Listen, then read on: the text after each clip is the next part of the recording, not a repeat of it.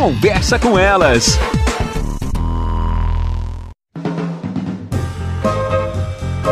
Olá, eu sou Cristiane Finger, jornalista. Ana Paula Lundegren, psicóloga. Estamos começando mais um Conversa com Elas. Uma febre invadiu, né? Eu lá em casa estou com os álbuns da estamos. Copa e as figurinhas da Copa e eu começo a perceber o quanto essa brincadeira pode ensinar algo, a gente pode utilizar ela para ensinar algo aos nossos filhos.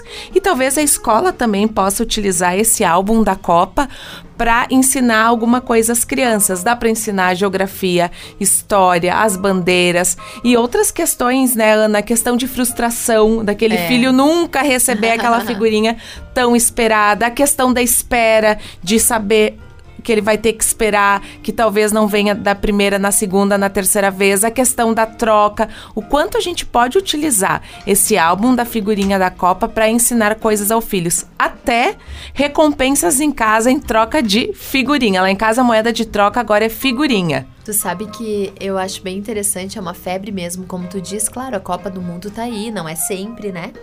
Mas eu acho bem interessante porque eu tenho observado um fenômeno curiosíssimo, que é o comportamento dos pais em relação aos filhos e às figurinhas. Então, às vezes eu vejo que os pais entopem aquela criança de figurinhas porque eles não toleram o fato de que aquele álbum não tá completo ainda, ou que o filho não tem determinada figurinha, que é uma figurinha rara, e daí eles põem a criança a trocar em tudo que é grupo e eles vão atrás e eles ficam indo de banca em banca. Então, é interessante porque é uma baita oportunidade da gente trabalhar a questão da espera, a questão da frustração, mas principalmente a questão de que não dá para ter tudo, né? Provavelmente tem pessoas que não vão conseguir completar o álbum, ou então vai ficar faltando alguma coisa, e o quanto a gente consegue lidar com isso, porque isso em alguma medida é um recorte da vida. A gente não pode ter tudo, às vezes a gente tem as coisas até que a gente deseja, mas não plenamente, a gente tem parcialmente, porque não dá para ter tudo plenamente o tempo inteiro. Então, é uma maneira que nós temos de trabalhar com os nossos filhos bem na prática mesmo. Bom, tudo bem, você não conseguiu, quem sabe da próxima. Bom, não deu, não dá para ter tudo, não vai de repente conseguir todas as figurinhas. E também tem surgido uma situação de muitos locais, por exemplo, como os, os cursos de inglês, que estão abrindo espaços para as crianças poderem trocar um pouquinho antes, um pouquinho depois, que também acaba favorecendo uma questão de socialização, de favorecer amizades, o que eu acho muito legal, as escolas também.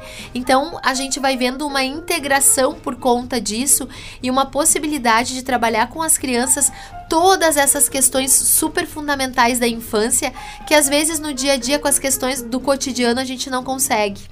Tá aí uma ótima oportunidade para integrar ainda mais as famílias. Até mais, pessoal. Você ouviu na Jovem Pan Serra Gaúcha? Conversa com elas.